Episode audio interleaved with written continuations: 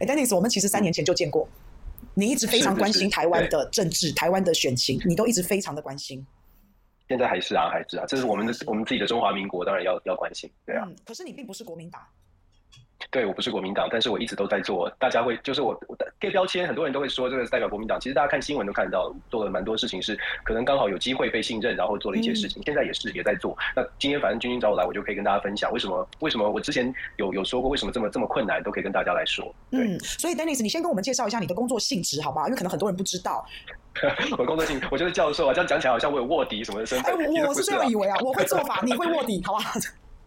没有没有，其实我就是一个教授，就是跟大家想看到的一样，我就是一个大学的教授。我是在美国德州这个呃山姆休斯顿 Sam Houston State 州立大学，德州州立大学的政治系的副呃副教授，这是我的工作。那我的工作就是在教美国美国人什么民主啊，美国政治很有趣。我是教美国政治，所以其实呢，我对美国政治的了解不敢说很多啦，但是至少我们也一下子转眼也教了十年了。那我自己因为我们是台湾出来的，所以我自己呢有很多的朋友，就是也在台湾从事政治工作。那当然自己的政治立场大家都知道，我是中华民国派的。那我的立场就是，如果我可以做什么事情帮助这个国家，我都会很想去做。作为一个作为一个学者，我希望我自己是比较入世一点，就是作为公共财，是不是除了教学之外，我可以为我的国家做点什么事情，甚至是扮演一个桥梁，让大家更知道美国。所以在之前这个美国总统大选，上一次的二零二零年大选的时候，我就因缘际会的接受访问之后呢，当时大家记不记得，所有人都在挺挺川普，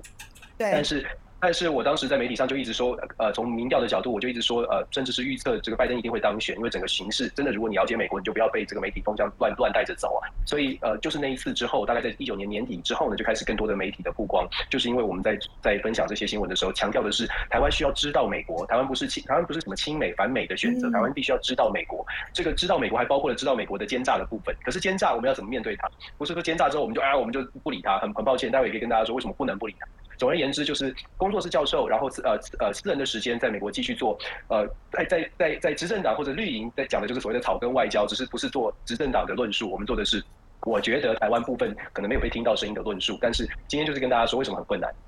哦，所以 Dennis，我其实我到现在才了解，所以您是在利用您自己在工作之余的时间，还有您自己的人脉，啊、在一直默默的、非常努力、尽心尽力的在帮助中华民国。哎。其实你是在做这样的事，你讲的好伟大哦，真的很伟大。我真的不知道，我以为你是有几职，然后国民党请你，还是民进党请你，我不晓得哎，所以并不是这样。没有没有没有。哇，就跟所有在海外的，就跟所有在海外的华人朋友一样，我们都是在海外的侨胞非常热血，很热情，因为都觉得说看到台湾状的状况，就是很想出一份力。有些人出钱，有些人出力。那当然，在某些有些有一些我们知道的一些长辈，他可能在美国事业有成，他会想办法去跟国会议员去做游说，多帮台湾一点。大家都在做这样的事情，只是我我现在的角色在学术圈里面，因为毕竟我我的立场在现在的美国学界很少很少，我我很直白说就很少，就是所谓比较泛蓝派的这个在美国的旅美的学者，基本上你找不到什么找不到什么人，然后敢出来讲话的，比较比较我不敢说勇敢了。就不怕死吧，嗯，就这种人比较少一点。那我就觉得，反正反正我们能做什么，呃，对对得起自己良心就应该做，所以才会跳出来，然后就花自己的时间。当然就是会被老婆骂，但是还是要做。哎、欸，不过 Dennis 啊，您您刚刚您刚刚这样子说哈，你说很勇敢，好敢讲出话，那表示您是不是跟现在的执政者，或是在美国这些这些主流的这个意见，是不是会有所不一样？不然就不用勇敢啦、啊。表示你说的话跟现在的执政者在美国的一个方向，是不是不太一样？是跟台湾的执政者，跟美国倒倒是比较有趣。美国其实没有这样的差别。就我跟美国的智库，跟美国甚至官方交流的时候，没有什么影响。甚至我常常举例来说，如果你呃，我们我们的接触有点像是美国的朋友都会跟我讲说，哎，Dennis，我们你知道，就是说像百事可乐、百事可乐跟可口可乐，其实美方是希望有不同的品牌选择的。也就是说，台湾的不同的政党，他会希望有不同的选择。只不过现在哪一个比较好喝，喝的比较顺手。那另外一方，你有没有办法让他觉得，哎，其实我这个牌子也不错，你应该试试看，你喝起来其实很顺口。所以现在我们在我在努力做的事情，是让大家知道说，其实台湾有另外一种声音，这个声音并不并不伤害美国利益。可是，这就是等一下要说的，并不不伤害美国利益，所以我们要一直告诉美国的，在开会的时候，在有机会接触的时候，都在说台湾的在野势力并不伤害你美国利益，所以美国不需要只往一个方向靠拢，其实是可以有一这样论，也正在正在努力的。那你刚刚说是不是为什么很勇敢？我说的勇敢是指，其实我学术圈在台湾的学术圈有不少的朋友，他们私私底下会看到我出来，他们说哎呀，跟你加油啊，我们支持你，只是我们不方便说什么。我觉得台湾是这样的，学术圈学术圈很小，那台湾的学术圈更小，那所有的资源呢，事实上就是反正谁是政府，你可以想象谁是政府，基本上就掌握这个资源。学者呢，大部分不不太会不会太愿意的去赌上他自己的，比如说学术资源。啦，或者是这个这什么什么什么奖金等等，不会愿意再做这样的事。可是这是完全可以理解，因为圈子太小，我没有办没有必要这个去去对抗这个位，对对抗这个这个当政当政者。那我的角色比较特别，是因为我我不是都不跟学术台湾学术院来往，而是我不拿台湾学术院的资源，所以我有我的空间说话。那既然我不我不是为了钱，我不是为了要官名位，所以我觉得我我该说什么我就说什么，所以就变成了比较特别，我就我就有一个比较特别的位置。那呃。但是说的话就不讨喜啊，不讨执政党的欢心。所以国外的资源，你说我就靠自己嘛，我就我就不拿台湾政府的补助，嗯，类似这样。但没有关系，我们我们我还是觉得做该做的事情，做对的事情。嗯，那不过听 Dennis 这样说哈，我又想要请教一下了。那现在这个状况，其实说真的，美国也不会希望台湾一党独大，然后民进党可以一手遮天。现在有没有可能是国民党一个翻盘很好的机会？我觉得对整个在野阵营，不管是国民党、民众党，我说很多，我都我都军营的，我可以跟你报告，就是我都说直白话。所谓的直白话就是，可能有一些朋友呢，我知道很多很很多朋友对很多对部分的老师们有所期待。我我没有无意挑战，我只是告诉大家说我们遇到什么困境。美国现在，我确实在美国看到的机会，所谓的机会是执政党。其实任何的世界上任何的民主国家执政党执政久了，它都有一个自毁机制。自毁机制就是权力使人腐化，这大家都听过。自毁机制就是他他慢慢这个政府的政府内部就会出现一些问题，包括他包括他对外外国跟他交手的时候，也会觉得，哎，一年前你这几年前你刚刚当选的时候。你很谦卑，可是现在你很嚣张，这个是很这是很自然的现象，所以美方也有也有这种感觉，这也是为什么我会说刚刚说到了百事可乐可乐跟可口可乐的差距，以前觉得可口可乐好好喝，但是现在觉得好像很腻了，而且感觉感觉怎么好像味道变了。那现在他们在找，在试试图的找说，哎，有没有其他的选项？这个时候就是我说的这个机会是出现的，因为现在的执政党可能在交手的接触的过程当中，也让他们觉得跟过去不同。坦白说，尤其是我们仔细去看，真的去了解内幕，包括了台湾的所谓的军购预算啦，包括了呃这个所谓很多的所谓的有台法案的内幕啊，实际在第一线，不要在在新闻上看。实际在第一线你去接触，你就会发现有很多的眉角是过去的这些合作，就是政府跟美国方面的合作有合作，但是现在其实慢慢的出现了变调，这也是为什么我们在第一线看到，哎，机会出来了。但有的时候我也会很气，或者是我也会觉得很无奈，是那在野党怎么好像很弱，就是在野的阵营就不不不争气，这跟大家的感受是一样的，是不争气的。可是不争气是不是就要放弃？那又不一样。所以虽然不争气，虽然感觉到好像好像希望他们更强一点，但是我会觉得说。呃，与其要求别人要做更多，或者领导人更有样子，不如我们做我能做的事情，我还是要努力的做。作为一个公共财，把一些事情至少先建制好，那让大家可以让在野的阵营有机会在美国至少有管道，有有有连接的这个连接点，这是我大概可以做的贡献。我也不敢说做很多，但是反正我们能做的，我我实在是不想放弃啊。现在国民党在美国到底有没有一个沟通联络的管道？他有没有建立、啊、建立好？还是就是就是你吗？Pennsylvania 不是不是我，我不敢这个鞠躬。很多人在努力。Pennsylvania 这个六六百六百六百号这个办公室有办公室的办公室的整个成立的过程，我们对都有接触。他在新闻上有看到，其实这个成立的过程呢，有很有很多的这个艰辛啊。第一，国民党没有钱，就是我我真的是参与之后，你就发现国民党根本没有钱啊。那现在因为这个呃，我老师就是黄建正老师。他是这个国际事务部的这个负责人，国民党国际事务部负责人，所以当然是既然是老师，所以很多的事情就就就就该帮忙就要帮忙，一定要全力以赴。那国民党在目前在华府有一个副主任，他叫 Eric 黄，就是莱茵的口译哥，大家可能也听过。他现在在华府是负责，他现在在华府是负责统筹的。怎么统筹呢？老实说也非常的克难。各位朋友，真的第一线的事务跟大家讲的讲可以讲得很很大声，但是第一线的事务你真的去参与之后，你就会发现很困难。为什么？因为他在那边做的事情，在华府做的事情是真的要敲门去敲国会议员的门。礼拜一、礼拜五、礼拜一到礼拜五排行程的，包括我们自己也去参与。礼拜一到礼拜五去排行程，先 email，先 email 人家说，哎，愿不愿意跟我们见？我们这边有一个国民党的、台湾的在野党的阵营有一个办公室，我们希望可以跟你约见。通常也见不到，老实说，因为长期没有联系，所以也见不到国会议员。国会议员。全部寄信之后呢，能够有一个助理回信给你，已经很不错了。这、这是、这就是实务的困境。能够见到已经不错。那见见到之后呢，就约他出来喝咖啡，约他出来聊天，然后试图之间告诉他说，现在的国民党是什么样的位置。然后你就会发现，大部分的这些国会议员的办公室的人呢，对国民党的论述其实不了解，但是他们有个印象是国民党是亲中舔共政党。只光是先把这个标签撕掉，这、这就是、这就是事实的困难。所以有的时候我会听到很多的论述，讲说，哎呀，国民党应该怎么做，应该怎么做，那就来做吧。我会，我真的有的时候心中的呐喊是，那各位。大就是很厉害的人，你就来做吧。你看看，你看看，一百封信只有一封信回，两三百封信只有一封信回你，嗯、这个困境怎么去突破？不是用嘴巴说的，嗯、要做的。要要飞去 DC 做的，那现在这个办公室在做的事情，就是慢慢的一个一个敲门。过程当中，你还会遇到，因为因为执政党，因为民进党有驻美办代表处，他们的工作就我觉得也是很有趣。我我说有趣都是很婉转，很有趣，因为他们的工作目的，他们的工作是要传递当然是民进党的论述啊，可是另外一个目的也是也是要想办法让另外一方的论述看起来是很不合理的，所以你会看到媒体的投诉，你会看到英文投书，在各种的地各种的平台做投书，投书呢不见得是讲台湾的未来，讲的是。台湾的在野阵营的论述是多么的反美，都在讲这些事情，就是给给这个都在都在传递说，哎，在野在野在野在野势力就是所谓的舔共政党。这样的标签，一直贴一直贴一直贴，你只能一直撕一直撕一直撕，但是你你能够做实务的人，真的在第一线的人又非常的少，这就是为什么我说困难度很高。可是呢，久了人家也会觉得是这样吗？干嘛呢？就是人家也会这样觉得，而且再加上我们，我们也不是没有朋友啊。好像讲的说我们在美国都不会交朋友，我们都自己在这个这个同温层，也不是我们在学术，这毕毕竟我在我在美国的学界也也必须要跟美国人打交道，也必须要跟美国学者做朋友，所以我们也有朋友，朋友也会知道说，当人家甚至我有被攻击，当人家说哎，Dennis Wang 是舔共派的时候，我的朋友，我的智库的朋友会说他不是啊，他是中华民国派，他是 Freedom China 派啊。所以所以就是透过这样的实际的连接，你就有机会去做论述。我像之前我有被这个呃就是绿营的投英文的投诉去特别点名我。说我的论述是舔共派，我的智库朋友就会写信来说：“哎，Dennis，他们这样说是不对的，他们这个完全不了解你，而且要不要我们帮你说什么？”嗯，这就这就是交朋友，这就是实务第一线你的交朋友，这就是我不敢说是外交工作，但是至少是扎扎实实的。你你做了连结之后，你就可以知道更多的消息。可是要做啊，可是要做，不是只是说，哎，我们美国很坏，所以我们不做。相反的，我们总要有人去做，总要有人去接触。所以这个啊，今天讲很多，真的抱歉。不会不会，我们很想知道。真的是很困难的，真的是很困难的。其实有点像谍，这其实朋友们真的是第一线的工作。我我我真的不敢说什么外交工作，我只能说我只是旁敲。侧击的参与，很这个一个月可能飞一次 DC 这样的参与的方式，你就已经可以看到那种这个艰辛所在，就是求见，然后大部分不见，然后慢慢的开始开始见，开始透过我们的朋友的朋友，透过侨胞，透过侨胞去接触，侨胞有一些真的，我们刚刚讲了很多的侨胞很热心，他的事业有成，所以他跟国会是有是有连结的，因此才见得到人。我们自己去接触不会见到，但是透过侨胞他说，哎、欸，我以前给你们很多的捐款，来来来，我我我有一个朋友我们要见，这样才见得到。但是这就是要花时间，而且是必须要去做。不能只是说，所以就跟大家分享，这是真实的状况。其实听完真的很感动哎，感受到那种民间团结的力量真的很大哎。不过我相信，哦像 Dennis 你这样子这么务实的，这样子去一个一个门敲啊，一个一个去递名片，可能一开始的成效可能看不到什么，但是我相信时间久了，哎，他有一天突然想到的时候，他当他拿起你那张名片的时候，我相信迟早有一天呐、一定会有这么一天，因为权力真的使人腐败，像现在民进党做成这个样子，好，然后其实到后来到到前前面不久的时候，蔡英文其实也不太听美国话了。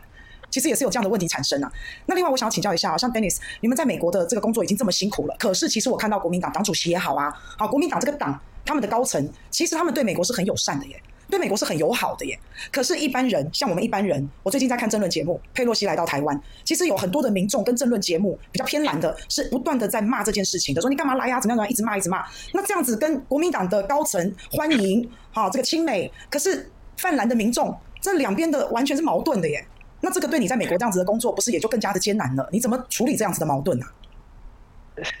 所以就我就常常在讲说，我们需要跟大家做沟通嘛。其实这个很简单的一个比喻哦，大家都是大家都是在社会上打滚的，不是说第一天出来好像没有社会经验。其实大家可以思考一个问题：我们今天台湾跟美国的关系，中华民国跟美国的关系，就好像是我们遇到对大家有一个印象，我们就好想象一下，我们遇到这个厂这个客户，这个客户是个奥客。那我们的我们这个部门，我们这个部门呢，就是负责要跟美国建立好关系，因为他如果不给我们买东西，我们就会很大的损失。所以大家在职场上也是会遇到这样，就是说你有一个对口的客户，很讨厌讨厌讨厌，但是你这个部门你就是要 hold 住这个客户，你就是要负责他。然后你走出你的部门办公室的时候，大家就讲说，哎，就你要跟大家讲说，我很讨厌他，我觉得他很坏。全部全公司的人都会告诉你说，哎，你怎么可以就说他很坏呢？他是我们的大金主啊，你要想办法 hold 住他。大家就会误解你说，哎，你是不是在说你是在说他坏话？你是不是要导致我们的公司很大的损失哦？就用这种方式来思考，你就会知道说，我们现在遇到的困境，我们自己会觉得说他很现实，他很他他很他很现实是奸诈。他是完全用他自己的个人的利益考量，可是不要忘了，就是如果我们要走出我们的同温层，就是来，尤其是蓝营，那我们在第一线真的感受的，你就会发现，在家的蓝营的朋友，如果强力的、强力的去反，去去去做出这种反美的论述，我们在面对他们的时候，面对我们的客户的时候，客户也会问你说，哎，你整个公司都讨厌我啊，我我还跟你做生意吗？我不要跟你这个部门做生意。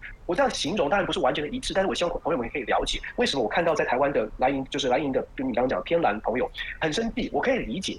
包括我们自己内心，老实说，都都会有觉得怎么这样搞我们。但是，但是，就像刘墉那本书叫《我不是教你诈》，你你得怎么面对这这这一些人？你得怎么面对美国的政客，然后反转这个局势？我们的话语权必须是要靠在台湾选举选赢才有话语权，而不是靠我们自己觉得很爽。我们现在骂美国，然后大家会说美国有这么重要吗？我们美国不重要。其实大家说美国不重要，你看看每一次选举，你看看新闻有多少的有台法案，你看到每一次台湾出现什么状况的时候，美国。视频就出来了，又有一个国会议员提了什么有台法案了，又军购了，又什么的。每一次这样出来，出来不会，也许不会影响同温层内的我们的蓝营的朋友，可是它会影响什么？它会影响比同温层更大的中间选民。中间选民为什么会受到美国支不支持台湾影响呢？因为现在的两岸关系让大家觉得紧张，有美国的支持，觉得心里很安。很多的很多的朋友们其实不关心政治，他会觉得反正只要有美国支持就是好事。美国的支持，他也不会去了解这个有台法案的内容。我常常说，每一次新闻看到有台法案，你什么时候看到真的去追有台法案的内容、细节怎么过、所有的过程，没有人去了解的。我们只有只有看到媒体告诉你说又有友台法案了。君君，你知道吗？有台法案有多容易提出？只要有一个人，今天有一个国会议员、两个国会议员，今天如果有任何的举手，就像台湾立法律法院一样，你可以去跟你的在地立委说，哎，帮我帮我提个这个案，帮我提个这个案。提案之后进不进到委员会审查，根本不用，哎，不用不用不用不用审查，你只要提案，我的媒体就来报道，报道说有有台法案，我在台湾可以说就好了，后续没关系啦，胎死腹中什么都没有关系。所以你会看到我自己做的数字的统计哦，这几年台湾的有台法案的提案数是增加的，可是提案你要有很多的议员联署背书哦，才有机会成案。这几年的提案数增加，但是联署的人联署的人数是大幅的下降，跟过去的马时代甚至是阿扁时代都是大幅的下降。这代表了什么？代表的是这些有台法案很多时候是为了要做一些政治的操作来提出来的。可是有人知道吗？台湾的媒体不会这样报道，台湾媒体会从非常客、非常非常这个非常棒的角度去说：哎，我们又有友台法案了，我们又怎么样了？然后有台法案，美国的政治为什么我们说要知美？因为美国人的说话方式跟台湾不是不一样的。美国人会把所有的事情都捧得很高的。嗯，举个例子来说，你看昨天的这个前两天这个 Nancy Pelosi 来台湾，你有没有发现他在蔡英文总统的这个面前讲的话，他是一个一个的国会议员的代表团，每一个人都说要他每一个都介绍哎，他的同事哎，对。面面俱到，这是美国非常典型的政治人物的说话方式。在美国的生存就是这样，每一个人，你如果是一个领导人，你带的每一个人都说的很强。可是你真的仔细去看这些国会议员的资历，有一些是菜鸟议员呢，怎么可能有 能能够有多多多多么了不起呢？可是他会把他们捧得很高。嗯。然后如果说媒体，台湾的媒体不了解美国，就会说哦，这个人很重要，这个人很重要，这个人是菜鸟，你知道吗？这个人才进去国会才两年，你知道吗？这就是为什么我们说，我们如果不知美的话，大部分的人就会觉得啊，这都是很棒的。然后通过的这些法案文文字当中都也都写得很漂亮。比如说，大家马上会看到新闻里面讲说，台湾有一个新的法案要通过的台湾 Policy Act。里面讲到说，台湾要被列为非北约盟盟友，非北约盟友会让大家很兴奋的。可是非北约盟友的意思，非北约盟友的意思是什么呢？很少人知道。非北约盟友的意思是说，美国会提供武器，但是没有协防的义务。这就是很大的，美国会提供武器这一点，跟过去的台湾关系法，跟过去已经有的东西，基本上是完全一样的。但是在媒体的报道之下，你看得懂吗？大部分的民众看到的就是，哎，现在台美关系超好了。蓝营的朋友抱持着怀疑的态度，也许也不懂，但是不会深深的相信。可是各位朋友要想的是，同温层之外的中间选民、年轻世代，他会买单的，他会觉得这个就是政府的努力，这个就是外交工作的大突破。我们已经通听到多少次台美关系史上最佳，我们已经听到多少次外交的突破，我们已经真的是听听到听到大家都会背了，会背说，啊，现在美国挺台湾挺到什么地步？可是真实的状况是什么？真实的状况是，美国有多少的声音告诉告诉这个裴洛西说不要来？美国有多少的多少的美国人？我常常说，你除了华府之外，你去路上做街访，你君君你来德州做街访，你去问说有多少德州人知道台湾跟中国是什么关系？包括我在学校的教授都会跟我说，哎，我哎，真的是我不能跟你去台湾，我觉得共产党我还是不放心。我说台湾什么时候变成共产党？他们对于台海的局势不了解到这种地步，这个就是我们所谓的美国会力挺台湾到底。你看真实的状况跟台湾看见的路出现了这么大的落差，那这个落差呢？这个这个落差就是。政治人物要操作很好操作的，因为他只要告诉你说美国好棒棒，他只要告诉你美国全部都挺台湾，然后再配合着有台法案，再配合着媒体，有多少人有办法知道这个真相？然后我们就会觉得很气、很气、很气的。哎，台湾搞搞不赢美国，搞不过美国，美国每次都是支持执政党，忘记了其实同样的，我们可以以其人之道还治其人之身。如果你可以拉拢美国，事实上美国，我只要说一句话：如果美国的官方跳出来讲说台湾的在野台，我们看不到台湾任何的在野在野政，我们看不到台湾任何政党有亲中的倾向。这一句话如果讲出来，比任何的话，比任何人在比国民党或者是在野党一直在讲说自己不是金钟舔舔共来的有效太多了，是不是可以这样子做思考？那所以，如果是要有一个人从他嘴巴说出来这个话，那就是要在野党再努力嘛。因为美国的政治环境跟我们不一样哎、欸，他们吃吃喝喝啊，啊收政治现金啊，好像是很稀松平常，游说啊，这都很正常。可是，在我们眼里，对，可是，在我们眼里看完，哇塞，你拿我钱啊，你来台湾一趟啊，拿我那么多钱，然后一天到晚跟我吃吃喝喝，你知道，那对我们来讲，我们就会觉得哇，纳税钱呢，好像都浪费掉了，会变成有这样的感觉。那尤其像这一次佩洛西来台湾，那我刚刚就跟翁教授说了嘛，台湾民间的声音、泛蓝的声音，看清楚的人真的会很生气。可是很生气之下，我们是不是也不好？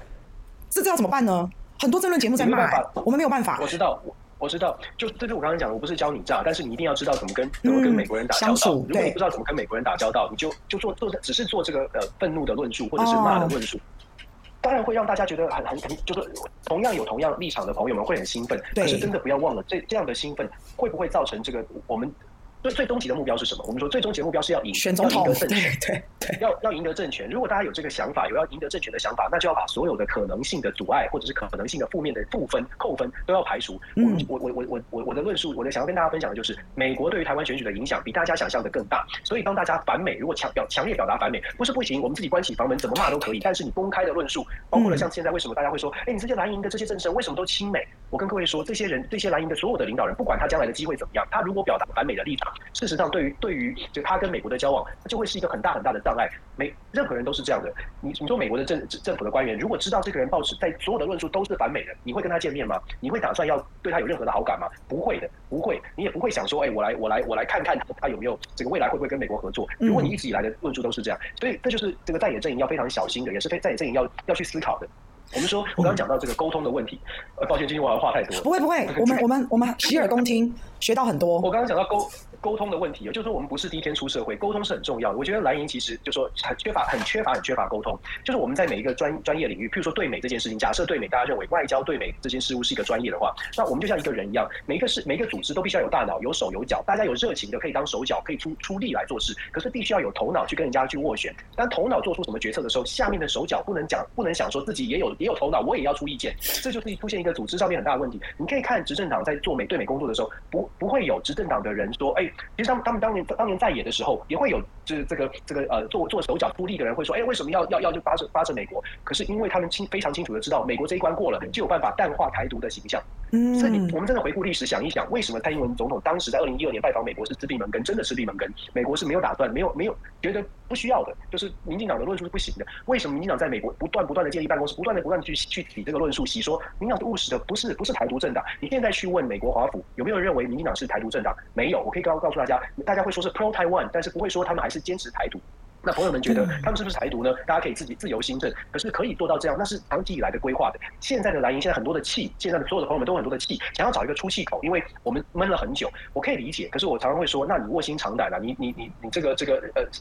这个叫这叫什么的？这个这个君子报仇，十年磨一剑嘛，你得你得。十年磨一剑，你就是得努力啊！如果连现在去拜访国会办公室，他都会觉得说，他都已经被贴标签，觉得要不要见你都是问题了，那你就知道我们有多大的努力要做。但是我我也我必须说，我也可以理解为什么大家会很愤怒，包括我们自己有的时候也会觉得好气哦，就是包括甚至是有时候看看说政治人物怎么怎么好像窝囊，然后好像好像没有没有决断力，然后大家都很气。可是那个气有没有办法凝聚起来？有没有办有没有至少至少有没有办法想到，包括所有的直播的论述的 KOL 就 Key Opinion Leader，还有包括台蓝营的媒体。大家到底是呃，我很不客气的说，大家到底有没有很认真的想赢的策略，还是说现在我们只是还是留在就是要出一口气的部分？出气可以，可是出气你要出多久呢？你要出四年、出八年？你打算继续在出气的平台上面演出来爽，还是你打算要在选举当天爽？我觉得真的是大家可以想一想。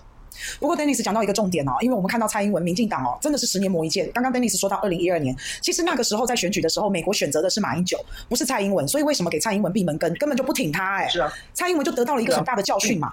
所以他整个这样子大翻转、大重来，他自己知道原来美国关系我一定要搞好，到最后美国真的反过来支持他。那可是我们我们现在看到就是国民党跟民众之间真的有断层。Dennis，您这一席话哈，是我。聊天的时候，我跟你私下聊天话有听到过，但是我在直接的公开的一个场合，好像大家没有听过这样子的论述，对不对？都没有听过，这应该是第一次。可能可。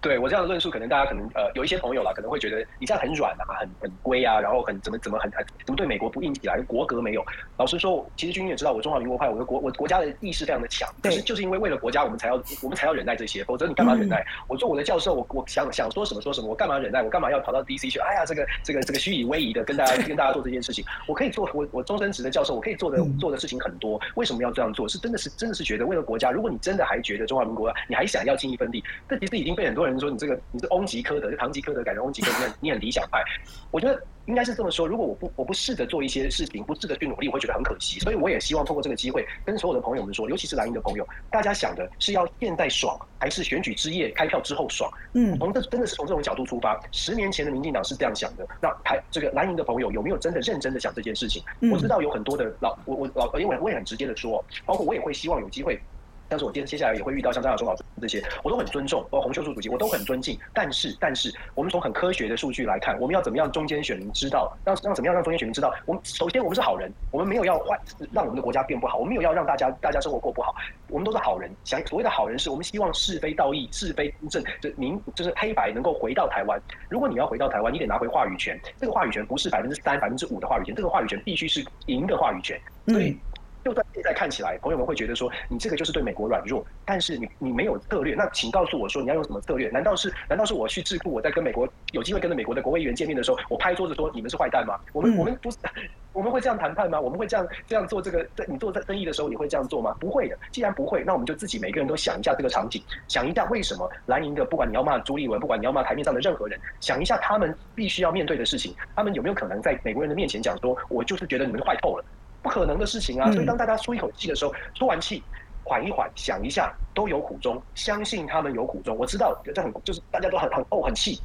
可是想一下，想一下，是我们现在爽了，还是要选举之后爽？这个我真我真的觉得，如果不是因为我们看到有机会出来，我刚刚说的执政团队的这个执政久了之后的这种自我毁败毁灭机制已经出现，嗯，我我我相信不用我多说，大家看看硕士论文论论文们就知道了有没有自我毁坏机制。可是这个自我毁坏机制呢，一出来发现有问题了，美国又来了，嗯，大家不会觉得就就永远都在这个循环里面吗？只要有什么事情可能会让中间选民也觉得，哎。现在可能要换人做做看了，哎，两岸关系又紧绷了，美国又出现了，嗯，这种巡回，这种巡回，如果我们没有办法把它打破，如果我们还是就说，哎，遇到这种状况的时候，我们就赶快，我们继续反美，我们讨厌，我们狂骂，那那美国就算真的想要考虑别的阵营的时候，他也会说，算了算了算了，我还我还是我还是选择永远乖乖听我话的人了。嗯，其实道理很简单，大家都懂，也不是什么高大上的事情。我从来不喜欢讲高大上的，讲讲讲理想可以讲的很大声哦。但是理想跟实际你要去做结合，大让大家去了解。就像我说的，头脑跟手脚你要懂，你要让手脚一个知道现在头脑在做什么事情。我觉得这就是蓝营最最差的地方，就是沟通好像都在黑箱里面，就是哇，主主主席啊高来高去，什么官高来高去，立委拜访也是高来高去，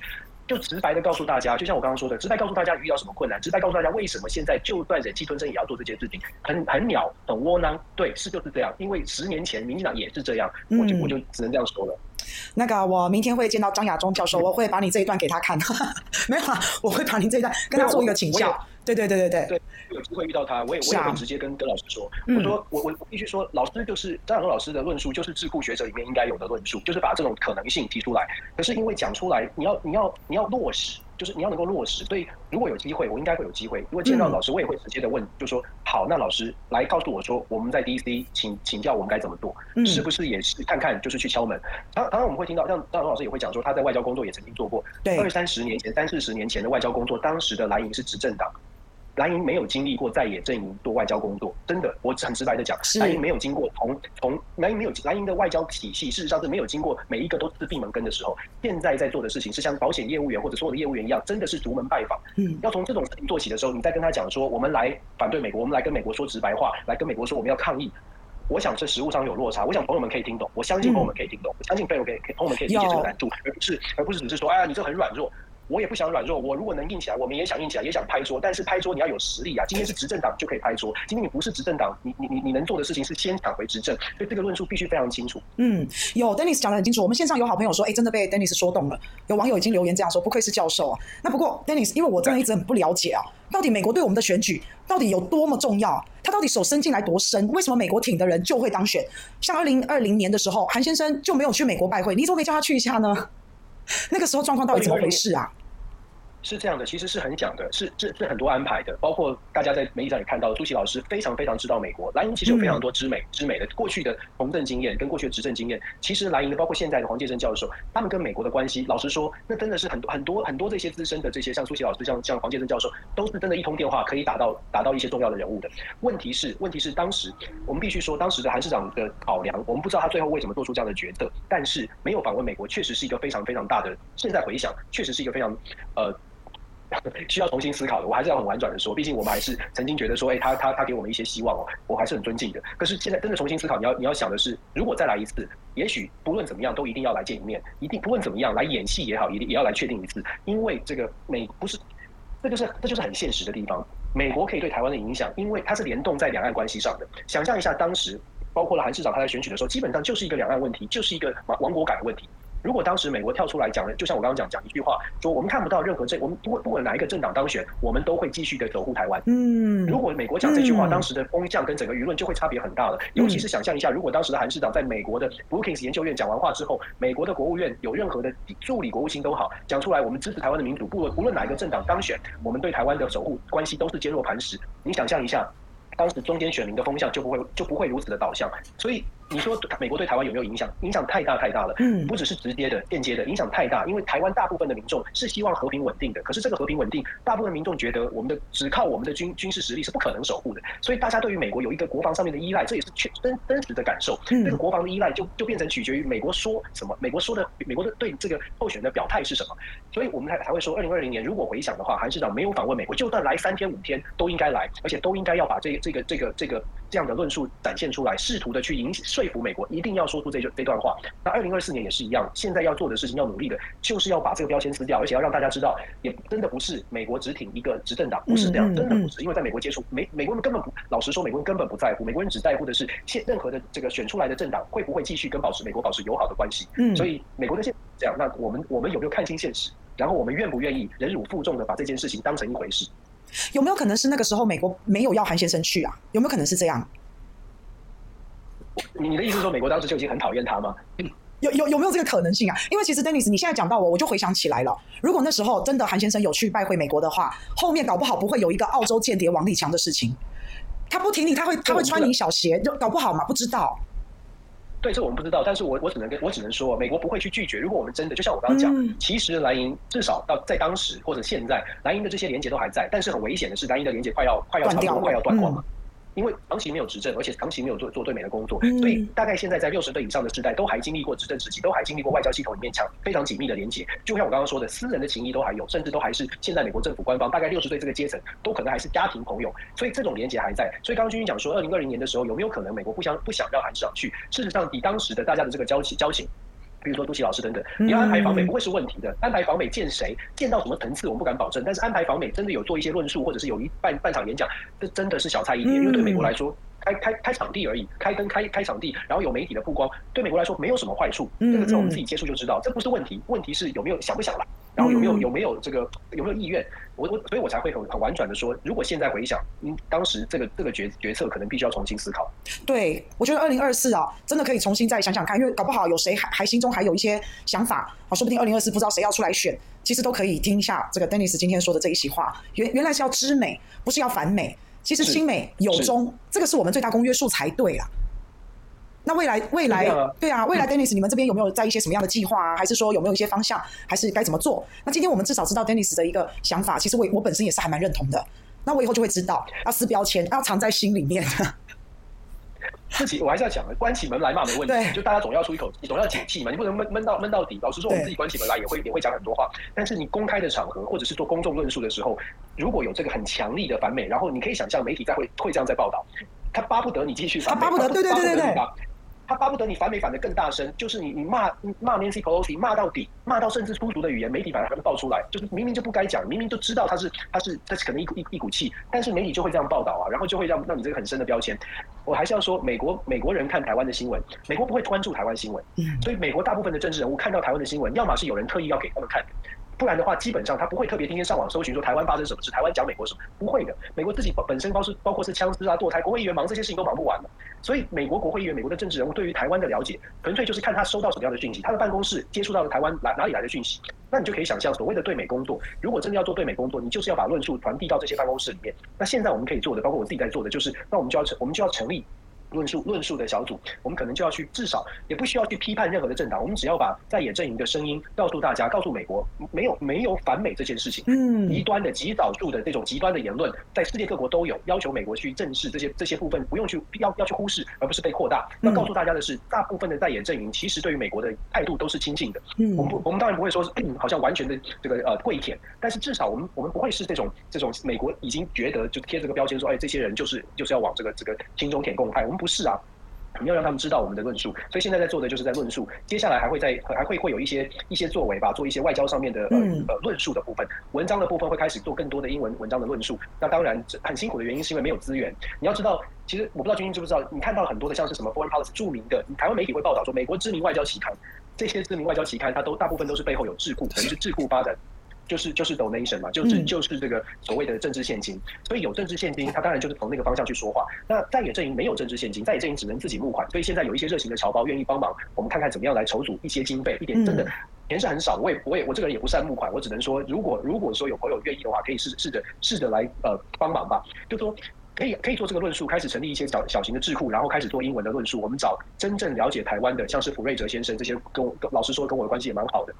像这些人，他真的愿意为台湾说话。像普瑞哲就讲说，台湾这个美国给台湾的，不要再是口头帮助了，就是 JFPA，类似这样的实话。对这些人愿意讲的，我们会请他尽量帮我们写文章，再开创呃开创一个新的平台，试图做这样的论述。那接那老实说，我作为一个呃作为中华民国公共财的角色，我我大概能够做到的就是这样铺成这样的平台。至于二零二四台湾的台湾的在野阵营到底要选出谁来作为这个候选人，对我来说，不管是谁。只要只要他大得到大家的支持，我们作为在美国能够支能够给的条件，就是至少在美国铺铺垫一个已经是公平的战场。真的公平的战场，让他们可以来发挥。任何的领导人都没有关系，不管大家觉得是谁，我能做的，我们在这边能做的，就是把美国的战场，把它把这个不平的、急需不平的变成公平。公平之后，那就那就比赛啦，就那就比赛，看看这个领导人到底有没有魅力让大家支持。但是至少在美国这边，不要不要不要输掉。嗯，今天 Dennis 跟我们讲的好清楚哦，然后也给我们了一些更多新的观点跟想法，以前真的没有听过。那现在我自自己这边，我老实讲，听完以后，除了很感动之外，自己对美国的一些想法、看法跟一些说法，其实我自己也会有我自己后面的一个调整啊。但是很谢谢，拜托拜托，我知道我知道大家都很爱国，我知道大家都很热情，可是。我觉得就是这样的沟通之后，我希望大家可以了解第一线的。其实每个人的生活经验都知道的。你知道你的业务员很辛苦，但是有的时候你就忍不住，你想屌一屌，你就想屌一屌那个奥克，这 OK，这 OK。但是不要忘了，你的业务还是得跟他见面，你的业务还是在第一线，而且他目的是为了把这个客户继续留住。所以这个这个协调的工作，大家如果了解这个逻辑的话，其实我相信，我相信是可以团结。我一直在讲说，我一直相信大家是可以团结的。不管有不同的论述，只要大家的概念是，我们真的不要只是在。网络上或者在我们的同温层里面喊爽，我们真的好希望是二零二四可以在台上爽，所以这个这个想这个心意，我想传达给大家。是，我也希望国民党能够有一些更多更多像翁教授，好像这样子理念的好朋友啊，真的就像在美国成立智库，在台湾也可以成立小小的小型的，好，或是把翁教授像这一席话能够传递出去。可是国民党这一块，我刚刚为什么说国民党的高层跟民众想法各方面中间没有沟通，是有断层的，是有落差的，原因在这边。做什么事情不可能一触可及啦，不可能一步登天，就是要像 Dennis 这样，非常的务实，一步一脚印的，很艰难，很困苦，但是就是要去做，就是这样，朝正确的方向去发展就对了。对，我们英文有一个词叫做 doer，就是 D O E R，就 doer，就是做实事的人。我们没没有打算要要喊喊空话，我们要做，去做了之后就会发现困难。我我就是骂很容，就还是要讲骂很简单，但是做很困难。然后坚持做更困难，要一直坚持，因为一直被关门还要一直做。可是我相信台湾现在现在在收看的很多朋友，你们在求你们在工作的路程当中，一定也都遇过这种，尤其是做业务的，我自己曾经也做过业务，一定知道，一直被闭门羹，然后你要一直去做，总有一天会突破出来。刚刚君君也有说了，就一直做，一直做，一直做，你总会把那个门敲开。现在国民党作为在野就在野党作为在野就是。遇到这种状况跟以前不一样，所以我我刚刚才会讲说，有机会跟这个其他的老师们，或者是这个比较知名的知名的老师论述，或者知名的这个意见领袖在论述的时候，我也会告诉他们说，我们遇到的这个实务的困难，就是呃。我完全可以认同他们的理念，但是在实务上，我会希望那请请老师们，请这些这个意见领袖们也来告诉我们说，那如果如果我真的按照这种做做法去做的话，我我我有可可能成功吗？所以其实大家可以一起来思考，就是在这里。那我很希望军军，反正军军影响力很大了。那我希望说大家可以透过军军的平台，我们我们真的试着试着玩转一下思考，就是我们可以做，我们可以扮演的角色比我们想象的更重要一些。真的，嗯，这是真的，每一个人都是很重要的一个螺丝钉哦，对不对？缺一不可啊。可是我也很不想这个给 Dennis 漏气啊，泄气啊，因为国民党就有些人呢，他就不想你团结啊，他就不沟通啊，他就不接地气啊，就很多时候是这样，自己党内厮杀的超厉害的，是不是？对，这个这个确实是我我老实说，我也我非常认同，我自己也会觉得很很沮丧，尤其是我们在在做这些工作的时候，会觉得说，哎，我们我们这么努力在在在把这个战场变平，结果你自己杀的好像乱七八糟的，啊、对。意思就是说，希望啦，就是一我们所有的朋友啊，都去监督这些政治人物，先要他们无私吧。二零二四年真的很关键了，你看看现在裴裴洛西来台湾之后，整个台海的局势，我相信大家都不想见到这种状况。那问题是不想见到这种状况，你在整个执政的路路路线上面，也许真的需要一些，真的需要认真的思考，赢回政权有多么的重要，而不是就是寒爽有多重要。所以，嗯，现在是一个关键的时间，希望大家给。所有的政治人物都多一点的压力，让他们知道不要再为自己了，就是要有要真的要无私哦，对啊。好，今天真的非常的感谢 Dennis。Dennis，今天是哎呀，抱歉抱歉，华人中国人的这个七夕情人节哦，赶快要跟你的太太 跟太座今天过个情人节，你这样抓头你不知道对不对？哦，没有，我有看到，我有看到，好，我我知道我知道。好啊，那再一次谢谢 Dennis，希望有机会啊，我们赶快回台湾好不好？来跟大家真的是线上走到线下，真的面对面好不好？好，再一次谢谢 Dennis，祝福你，祝福你的全家人，大家加油，好，晚安，拜拜，拜拜，晚安，晚安，拜拜。